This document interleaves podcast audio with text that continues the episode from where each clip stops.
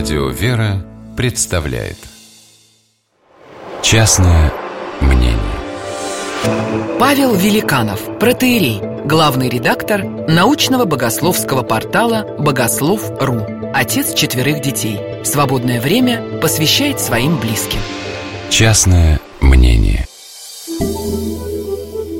Однажды по дороге с вершины Афонской горы мы решили заглянуть к одному из монахов, отцу Иоанну, которого в простоте греки прозвали Папаянисом. Извилистая крутая дорога с бетонными ступенями, рассчитанными на шаг осла, приводит нас к двери небольшой кельи.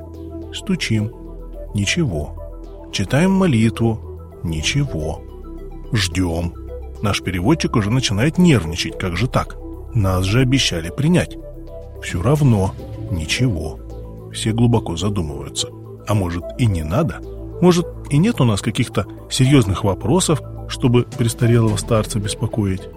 Переводчик рассказывает нам историю, которой сам был свидетелем. Как-то одна группа, так же как и мы, пришла к Папаянису.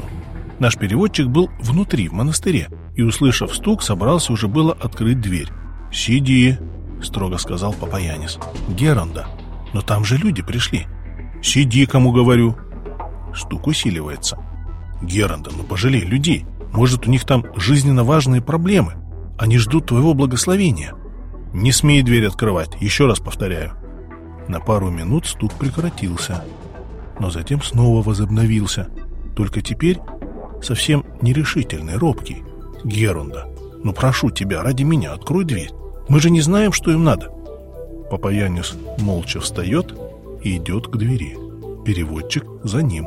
Наконец-то дверь распахивается, старчик встает в проеме и обращается к переводчику. «Посмотри на них. Ты что, не видишь? Они же мертвые». Разворачивается и закрывает дверь. После такого рассказа мы уже сами стоим, не живы и не мертвы. Но тут, о чудо, дверь, к которой мы уже готовы прикладываться, как к святыне, распахивается, и молодой послушник приглашает нас пройти внутрь.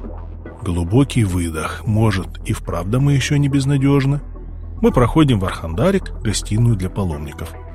Опираясь на простую деревянную клюку, к нам выходит сгорбленный и сухонький старец. Его слов приветствия разобрать невозможно. Почти полное отсутствие зубов дает о себе знать. Однако наш переводчик моментально схватывает смысл и начинается беседа.